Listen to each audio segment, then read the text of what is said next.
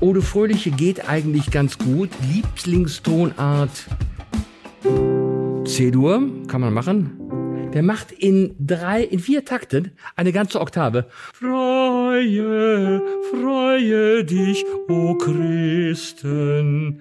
Den richtigen Ton treffen, keine Frauen im Schützenzug und Marokko im Freudentaumel. Hier ist der Aufwacher Wochenrückblick am vierten Adventswochenende. Hier sind Michael Höhing und Helene Pawlitzki. Schön, dass ihr zuhört. Rheinische Post Aufwacher. News aus NRW und dem Rest der Welt. Und bisschen Weihnachtsstimmung? Ja. Nee, also ich würde schon sagen, äh, so langsam klingelt's bei mir. Klingeln alle Glöckchen. War oft genug auf dem.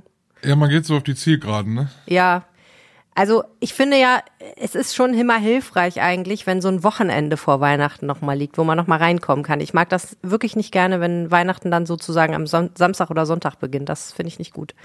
Aber man kann es sich nicht aussuchen. Aber es beginnt ja, aber es beginnt doch dieses Jahr. Am, was ist der 24. Samstag? Ja, Samstag. genau. Ich mag das lieber, wenn, wenn das am Montag ist oder so. Wenn man einfach Ach so. noch so ein paar Tage hat, wo man sich, weißt du, man, man kommt so aus dem vom 23. von der Arbeit gehetzt und am nächsten Tag ist schon Weihnachten. Das ist irgendwie blöd. Ja, das stimmt. Wir haben ja Post gekriegt äh, für den letzten Aufwacher-Wochenrückblick und da hatte uns eine Hörerin geschrieben, naja, nicht alle feiern Weihnachten. Ne? Sie fand das auch nicht so toll, dass wir so viel über Weihnachten gesprochen haben. Ja. Die meisten aber feiern ja Weihnachten und ähm, ist natürlich für jemand, der so gar nichts mit Weihnachten dann so am Hut hat, aus welchen Gründen auch immer, ähm, dann tatsächlich eine harte Zeit. Ja, total. Und ich frage mich auch wirklich, wie das äh, Menschen wahrnehmen, die Weihnachten jetzt nicht kulturell nicht feiern. Ne? Also ich weiß jetzt nicht, Muslime oder Juden zum Beispiel, für die ist Weihnachten, das findet halt statt und man kann dem der Sache ja gar nicht entgehen. Aber ich frage mich halt schon, ähm, wie die damit umgehen, dass sie überall, wenn sie einkaufen gehen und wenn sie den Fernseher anmachen und so weiter und so fort, äh, mit Weihnachten konfrontiert sind. Würde mich mega interessieren. Also wenn da jemand da draußen Erfahrung hat, gerne schreiben an aufwacher.rp-online.de. Das würde wirklich mal ein spannendes Licht für mich werfen. Unser erstes Thema heute aber eher unweihnachtlich. Ja, das muss man leider wirklich sagen. Meist geklickt. Eine Geschichte aus Rheinberg in äh, Orsoy heißt äh, der Ortsteil in der vergangenen Woche. Ähm, viele Familien wohnen dort ähm, und die Kita, die dort in Orsoy ist, die hat am Montagnachmittag sagen müssen und allen Eltern mitteilen müssen, äh, wir haben kein Personal, wir haben morgen zu. So, von jetzt auf gleich. Ähm, und das war natürlich für viele Eltern ein großes Problem.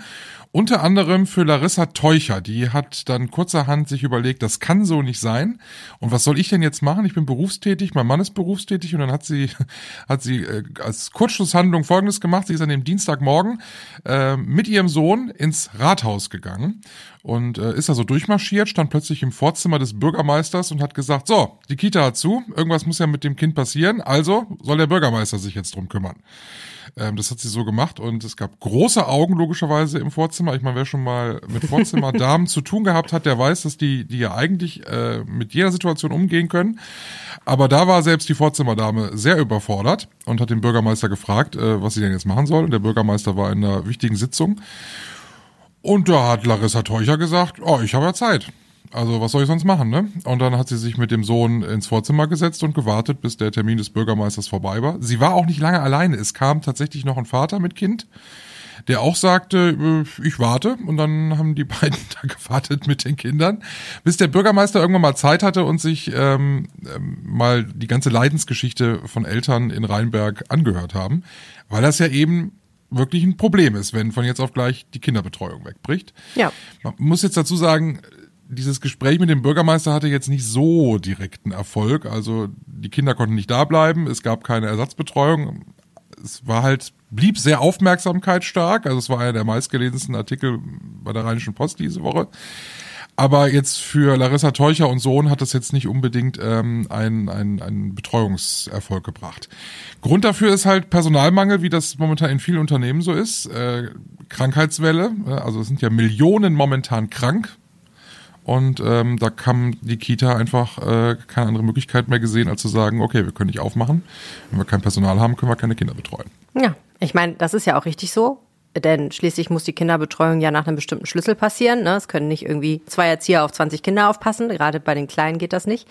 Äh, und sie hat natürlich eigentlich völlig recht, dass sie zum Bürgermeister gegangen ist, denn ihr Kind geht in eine städtische Kita. Das heißt, der Bürgermeister ist eigentlich auch verantwortlich dafür, dass der Betrieb da läuft. Das fand ich schon eigentlich äh, eine coole Nummer. Klar, dass das jetzt nicht äh, er mit dem magischen Zauberstab wedelt und auf einmal irgendwie 20 neue Kita-Erzieherinnen nach Rheinberg holt, ähm, das war auch klar. Aber ich glaube, sie hat damit echt nochmal so ein Zeichen gesetzt, denn das ist ja einfach so. Die Leute, die da drunter leiden, wenn in Kitas Personalmangel sind, das sind natürlich die Erzieherinnen und Erzieher, das sind die Kinder und es sind die Eltern. Und wenn die sich nicht wehren, dann wird die Politik da auch nicht tätig werden.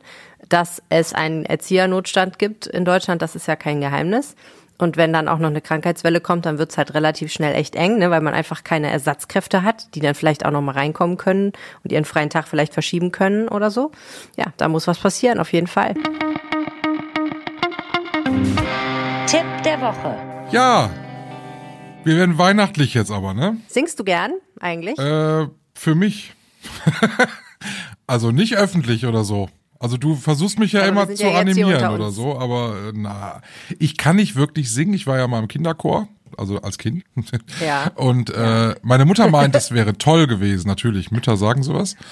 Aber Ja. nein, ich, ich kann nicht wirklich gut singen und ähm, mach das aber gerne tatsächlich. Aber du hast so eine schöne Stimme ich mache eigentlich. das auch eigentlich gerne. Also in der Kirche, so in der in der Masse zum Beispiel, ähm, da singe ich laut mit, weil ich immer denke, links und rechts von mir wird noch sch- schiefer gebrummt.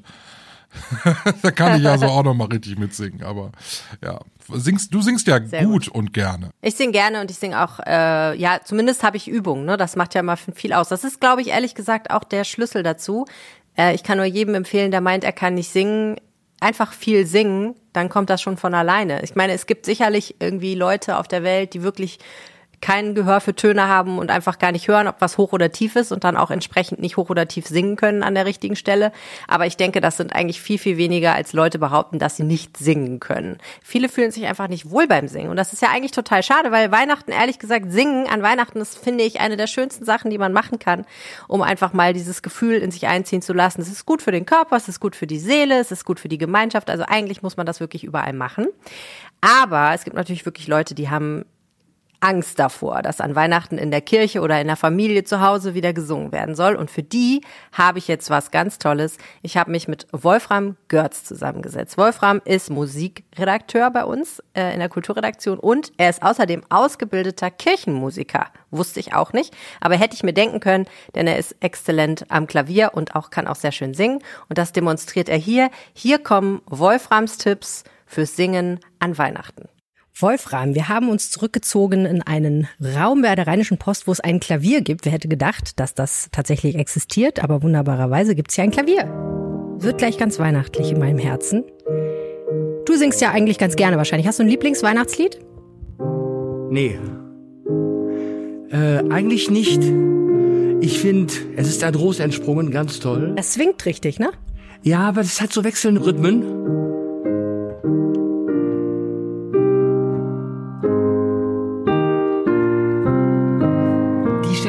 Fies.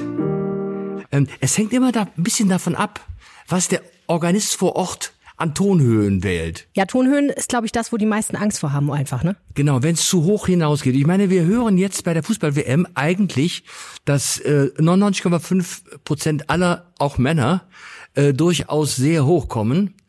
Aber äh, die glauben das immer nicht. Äh, wenn man denen sagen würde, oh, ihr habt heute das hohe F gesungen, dann würde ich sagen, never ever. Ja, aber in Wahrheit ist das so. Und, und die Wahrheit ist auch, die meisten Weihnachtslieder, also eigentlich alle, sind im sogenannten Ambitus, also im Tonumfang, durchaus erreichbar. Jeder Mensch hat anderthalb Oktaven, die er komfortabel erreicht. Und in diesen anderthalb Oktaven bewegt sich auch ähm, das gemeine Weihnachtslied gut. Die Frage ist natürlich, wo äh, setzt der Organist diese anderthalb Oktaven an? Eher hoch oder eher tief, ne? Ja, aber das, äh, ich meine, man kommt überall hin. Und, und wenn man die Spitzentöne ähm, nicht schafft, dann ist es, äh, dann hat man eben Pech gehabt. Aber ich mach, ich, ich mach mal ein Beispiel. Nehmen wir mal, es ist ein Rose entsprungen. Spielt man eigentlich sehr gern in S-Dur.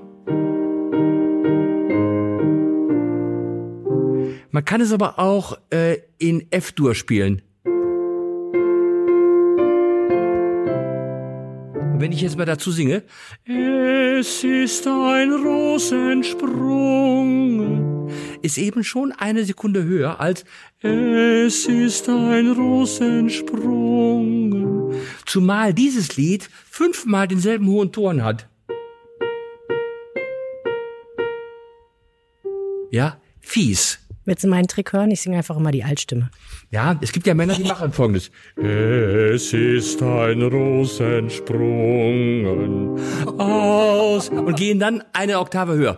Alter, billiger Trick. Aber im Chor funktioniert's oder jetzt sagen wir mal, also nicht, im Chor, im Kirchenchor, aber in der Gemeinde In funktioniert. der Gemeinde kann man sowas machen. Hauptsache, man singt überhaupt mit. Und wenn man sich nicht traut, kann man ja auch einfach nur die Wahrheit ist, liebe Helene, wer einen Ton summen kann, kann ihn auch singen. Wo kommt denn der hohe Ton her? Also mit wie funktioniert's technisch eigentlich, einen hohen Ton zu singen? Der hohe Ton wird genauso erzeugt, wie man auch einen tiefen Ton äh, erzeugt. Der kommt einfach aus dem Hals, aus dem Hals heraus, ja. Aber ist ja anstrengender irgendwie gefühlt. ähm, denkt man, ist aber gar nicht der Fall. Äh, ähm, also es ist so, man atmet ein und man sollte gucken, dass man dabei das Zwerchfell so ein bisschen äh, anspannt und nach unten bekommt. Ein bisschen Bauch einziehen vielleicht. Ja, der, mit dem Bauchumfang äh, hat das überhaupt nichts zu tun, sondern einfach, dass das Zwerchfell elastisch ist. Und das Zwerchfell ist quasi das Trampolin, auf dem die Töne herumtanzen. Das ist ja diese Muskelwand sozusagen, die, quer. über, die genau, die quer über den Organen liegt praktisch. Zwischen Lunge und Organ stelle ich mir mal vor. Und, und wenn man einatmet, geht das Zwerchfell nach unten und schafft auch unten nach unten Räume. Ja, und wenn ich jetzt einfach mal mir diesen Ton nehme, jetzt atme ich mal ein und beim At Einatmen spanne ich das Zwerchfell nach unten auf. Das nennt man übrigens die Stütze, die legendäre Stütze. Es ist ein Ros entsprungen.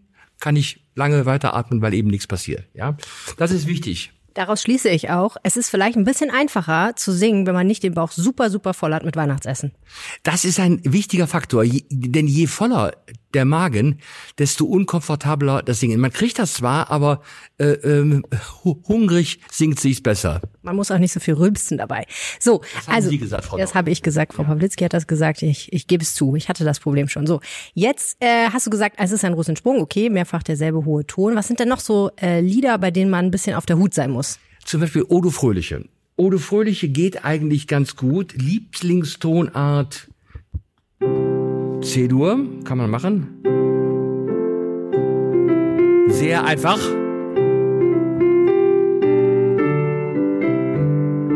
Soweit eigentlich klingt alles easy. Das kriegt man auch hin. Geht gut. Ja, wunderbar. Aber jetzt Achtung!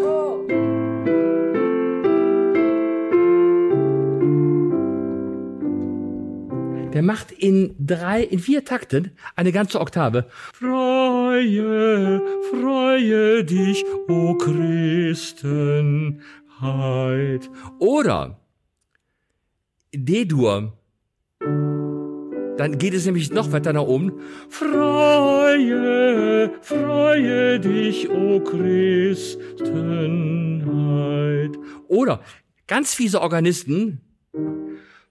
Freue, freue dich, o Christen. Es gibt ganz fiese Organisten, Helene. Weißt du, was die machen? Die machen am Ende einer Strophe, wenn es drei Strophen gibt, eine Zwischenmodulation, dass du einen halben Ton höher bist. Kommen Und wenn du denkst, du hast es hinter dir, kommt noch eine Strophe noch höher. Freue, freue dich, o Christenheit. Oh, ja, und das kann man dann quasi ad ultimum machen. Ganz fieser Trick. Klingt natürlich sehr festlich, aber ist natürlich nicht so easy. Nicht ganz so easy. Aber ich finde immer, ein hohes D hat man eigentlich immer. Auch als erklärter schwarzer Bass. Ja, sitzen oder stehen beim Singen? Stehen. Immer stehen. Weil da mehr Platz in der Lunge ist. Ja, nein, der Körper Auch. ist, der Körper ist auch, nee, äh, du brauchst, das ist ein, das ist ein Trugschluss. Die Lunge braucht wenig Lunge, äh, Luft. Die Lunge, die Lunge kann man eigentlich vergessen. Früher sagte mein Großvater immer, Junge, atme tief in die, in, in die Lunge ein. Völliger Unsinn, ja. Man atmet da unten ein. Die, die, die äh, Lunge ist nur für den Luftaustausch, den Gasaustausch da, aber man atmet nicht in die Lunge ein. Die Lunge findet beim Singen quasi gar nicht statt. Ja, du kannst mit ganz wenig Luft ganz lange stützen, ja. Ich atme jetzt mal ganz wenig ein. Freue, freue dich, o Christenheit. Ganz wenig Luft kommst trotzdem sehr weit, ja. Also, damit hat es nichts zu tun. Meinst du, man sollte sich vorher einsingen? Ähm, kann nicht schaden, äh, würde aber vor Beginn des Gottesdienstes zu einer ziemlichen Kakophonie in der Kirche führen, weil sich alle Leute äh, erstmal einsingen würden. Außerdem bei einem Lied äh, singt man sich ja quasi auch ein. Und spätestens zur dritten Strophe von Stille Nacht, Heilige Nacht du dann warm und dann wird es dann auch besonders schön. Das stimmt. Man kann ja auch auf dem Hinweg schon mal so ein bisschen was schmettern, dann äh, ist man schon mal fit. Letzte Frage vielleicht. Wir haben jetzt ja immer, sind immer davon ausgegangen, äh, Gottesdienst, was ja die Situation ist, wo die meisten Leute gezwungenermaßen singen. Aber möglicherweise ereilt es ja einen auch zu Hause oder dann bei Oma. Hast du einen Tipp, wenn man da so zu dritt oder zu viert singt und alle können so halb? Da kommt ja leider auch kein ganzer Chor bei raus. Naja, also ähm, es ist ja so, dass die allermeisten Leute einstimmig singen. Ja, also ich glaube nicht, dass man zu Hause mit vier Leuten direkt schon vierstimmig singt, also Sopran, Altenor, Bass. Das wäre schon eine außerordentlich avancierte Familie. Ja, Das nur bei Görzens zu Hause. Nee, nee, nee, nee. Wir, wir- singen zu zweit und wir singen auch, auch kein Dütt. Also äh, bei uns wird eher äh, vom Band äh, gesungen. Nee, aber Das ist natürlich ein Trick. Man kann eine CD machen und mitsingen vielleicht, oder? ja, das, das wollte ich gerade sagen. Also man kann sich das Support holen. Es ist nicht sinnvoll, äh, da den Märtyrer zu spielen äh, und die ganze Umgebung mit seinem Gesang zu kontaminieren.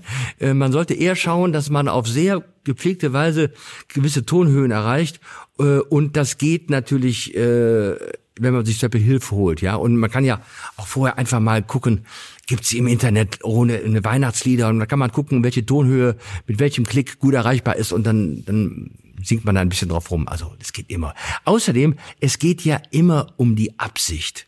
Und, und früher in meinem Kirchenchor, den ich dirigiert habe, sagten die, die Damen aus dem Sopran immer nach der Generalprobe, Herr Görz, machen Sie sich für die Aufführung keine Sorgen, da haben wir all die weiße Bluse an, dann kommen wir noch mal eine Quinte höher. Sehr schön. Also die Bluse macht's. Wollte ich auch sagen. So, ja, wunderbar. Ich würde sagen, das äh, sind gute Tipps und morgen am vierten Advent hat man noch mal ein bisschen Zeit zum Üben. Vielen Dank, Wolfram Götz. Hat Spaß gemacht. Ich habe ja ein Problem mit einem Weihnachtslied, weil ich es nicht singen kann, weil ich da immer weinen muss. Oh, welches denn? Und das ist der Klassiker Stille Nacht. Oh, Ich sitze heulend in der Kirche oder wo auch immer, auch wenn das in irgendeinem Weihnachtsfilm läuft oder so. Boah, ich weiß auch nicht warum. Das ist irgendwie so. süß. Ich finde das immer toll, wenn sind, das, du bist doch auch so ein Bär von einem Mann und dann sitzt, sitzt du da schluchzend in der Kirche. Ich finde das fantastisch. Singen, ich sag ja, es ist der Schlüssel zur Seele. Story der Woche. Kommen wir zu den harten Fakten dieses Winters, nämlich Kann man so sagen. die Kälte. Es ist ja wirklich kalt geworden bei uns in NRW.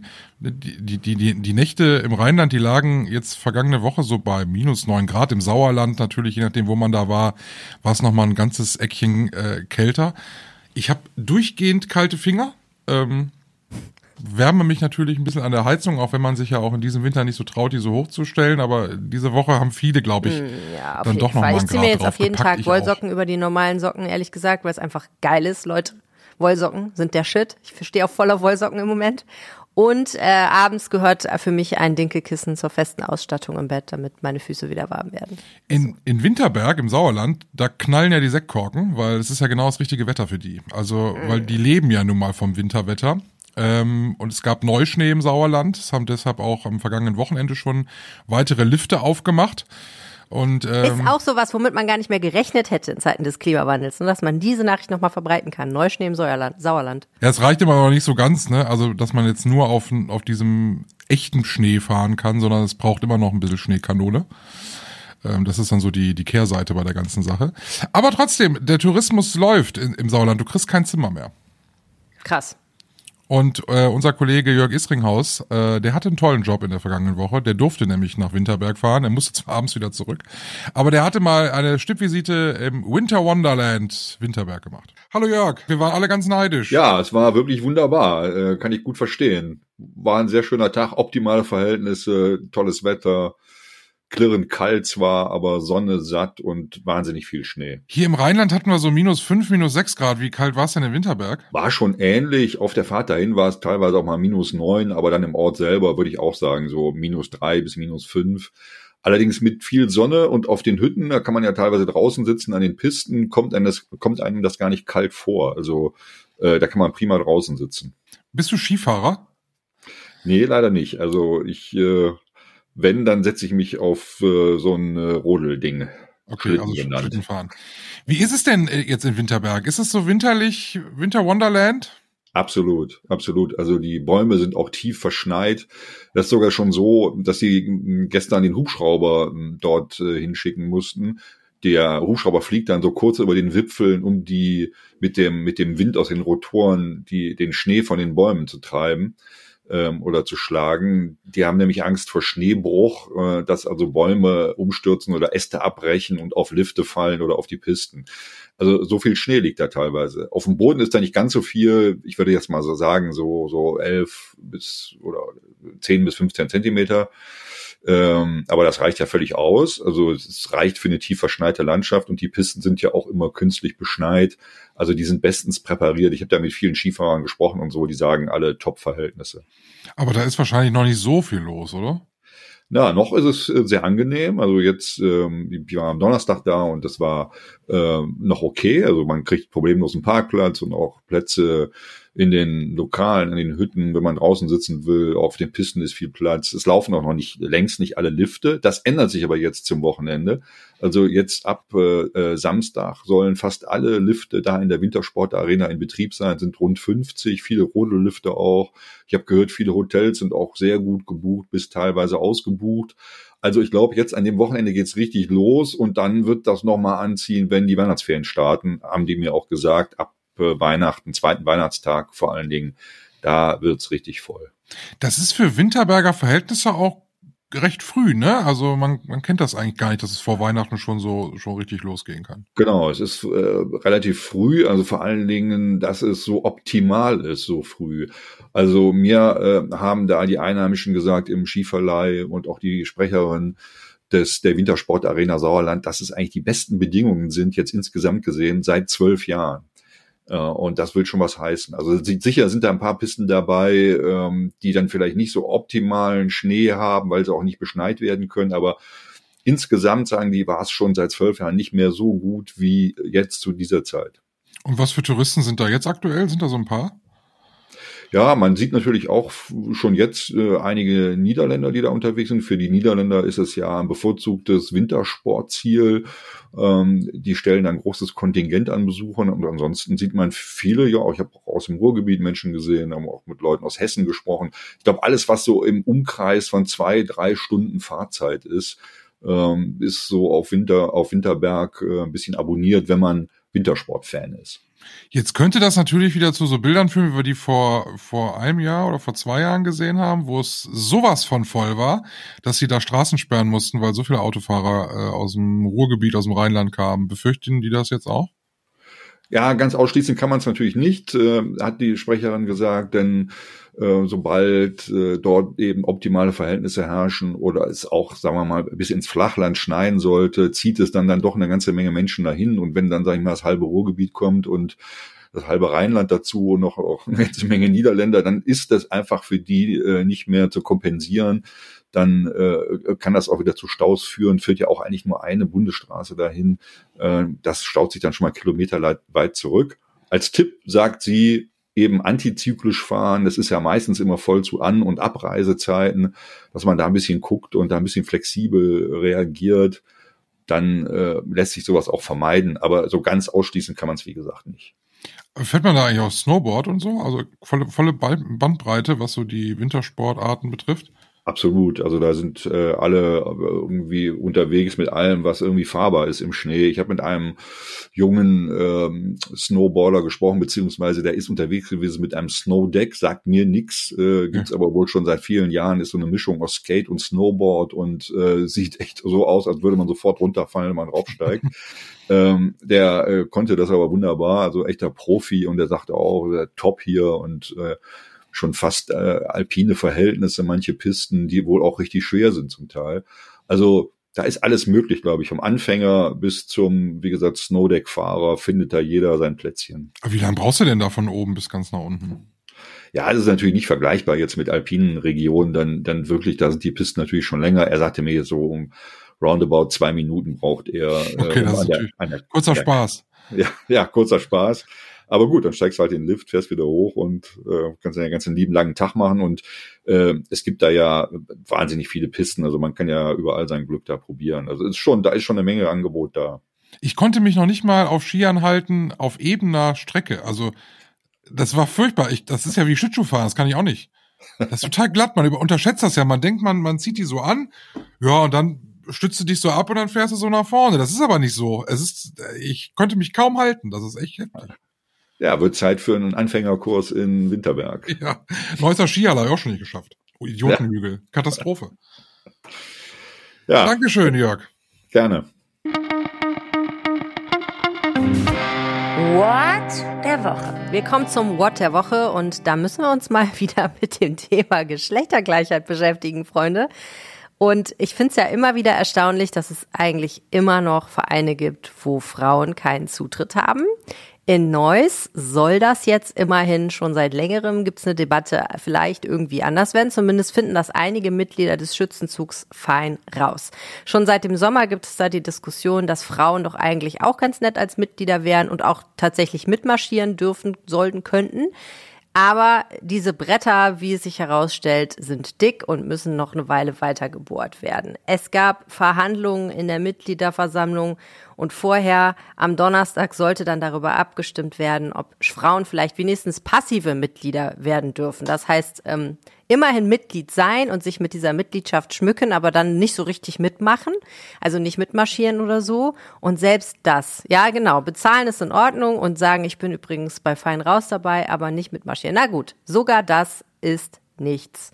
Es gab hitzige Diskussionen. Der Vorstand des Schützenzugvereins des Schützenvereins hat den Antrag unterstützt, aber insgesamt wurde er dann doch abgelehnt. Und da war die Enttäuschung natürlich groß, Michael. Ja, Kannst dir ja, vorstellen. auch klar. Also, weil es haben viele Frauen ja gesagt, sie würden gerne mehr machen als, äh, als nur die Schnittchen machen. ich bin ja selbst im Schützenzug. Ich weiß, was die Frauen so machen. Also dies, die kümmern sich ums leibliche Wohl. Die trinken natürlich auch gerne mal einen mit, aber so in dem offiziellen Rahmen, so im, in Sachen Schützenfest sind sie dann eben ja leider raus. Jetzt gibt, Ja, es geht ja dann auch einfach um Mitbestimmung, ne? Ja. Es geht ja auch um solche Sachen wie abstimmen dürfen und so. Und es geht auch vor allen Dingen ums Geld. Und das ist ja das Absurde daran. Der Verein bräuchte ja eigentlich diese Mitglieder. Der Verein braucht ja mehr Geld. Das wäre eigentlich gut, ne? Auch Schützen haben ja so ein bisschen Nachwuchssorgen. Und so eine passive Mitgliedschaft wäre natürlich ein super Mittel gewesen, einfach ganz schnell mehr Geld in die Kasse zu spülen. Also ist ein bisschen schwer verständlich für mich, ehrlich gesagt. aber es der typische wurde. Schütze, der hat halt eben bei dieser Sitzung, bei dieser Mitgliederversammlung gesagt, nö, ist doch alles schön, so wie es ist, äh, so ohne Frauen. Und äh, deshalb wurde der, der Antrag abgelehnt. Alle waren so ein bisschen schockiert. Die Frauen waren fassungslos, die, die dabei waren, die das ja auch unterstützt haben.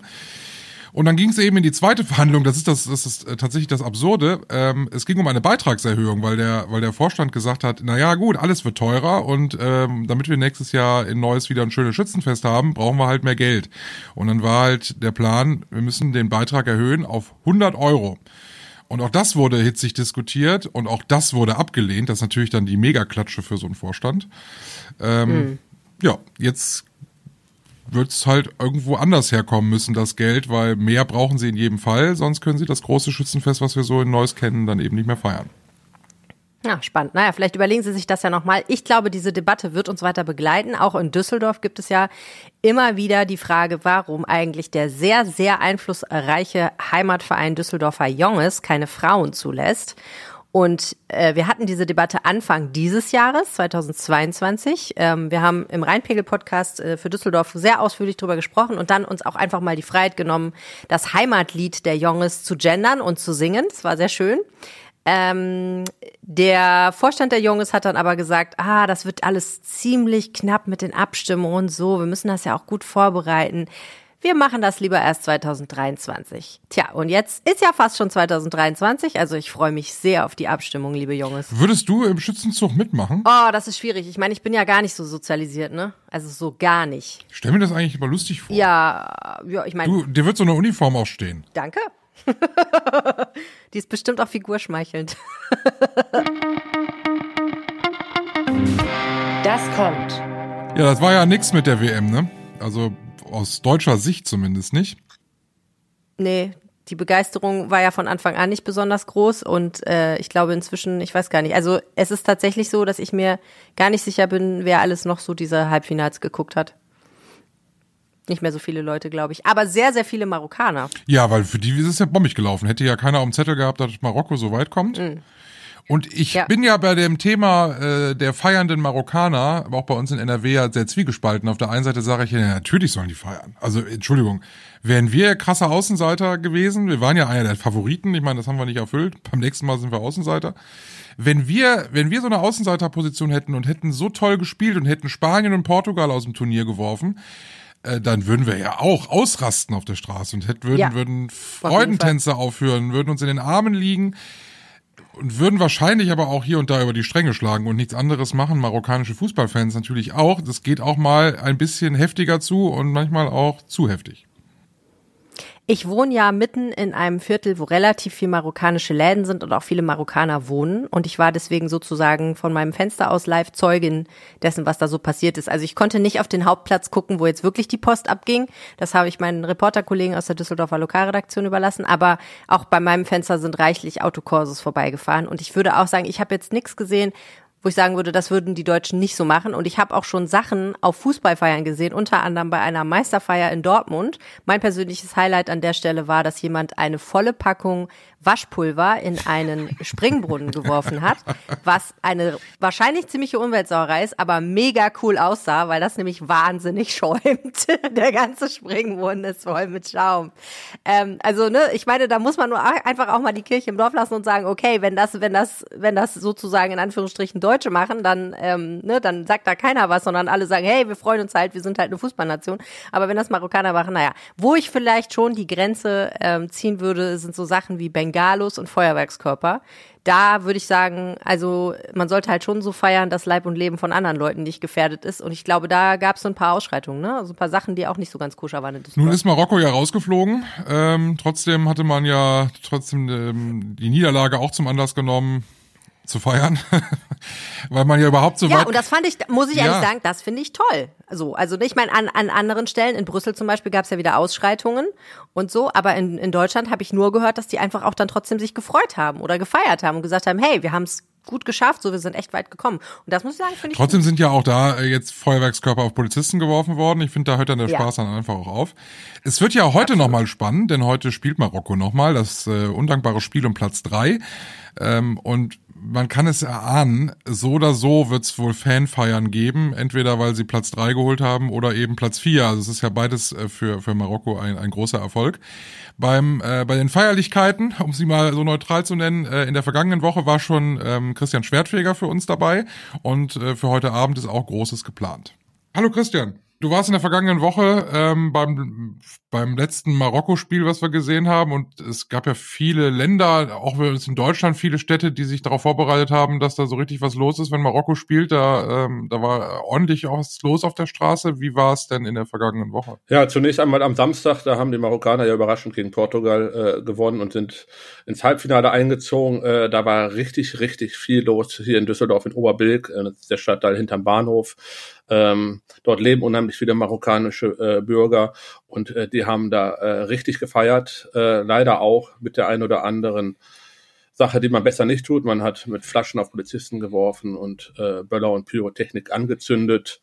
Und äh, die Rheinbahn, äh, die stellte auch zeitweise den Betrieb ein rund um den Hauptbahnhof, äh, weil es halt durch die Feiernden zu äh, massiven Straßensperrungen und Beeinträchtigungen kam. Und ja, dann folgte der Mittwoch, das Halbfinalspiel gegen Frankreich, ähm, was die Marokkaner eigentlich, muss man ja auch sagen, erwartungsgemäß verloren haben. 2 zu 0, die waren ja krasse Außenseiter. Ähm, dementsprechend äh, hielt sich die Partylaune der Marokkaner auch in Grenzen, wenn man es im Vergleich sieht zum äh, Portugal-Spiel. Äh, nichtsdestotrotz waren einige hundert auf der Straße und haben da ordentlich Pyrotechnik abgezündet und auch auf, wieder auf Polizisten äh, vereinzelt geworfen. Und ja, ähm, sind halt Bilder, die man eigentlich so nicht sehen möchte. Also sie sollen diese Pyrotechnik besser lassen und äh, feiern, dann ist alles in Ordnung, aber anscheinend können sie es irgendwie nicht ohne. Heute Abend dann also Spiel um Platz drei gegen Kroatien. Ähm, Kroatien ja auch überraschenderweise äh, soweit äh, gekommen.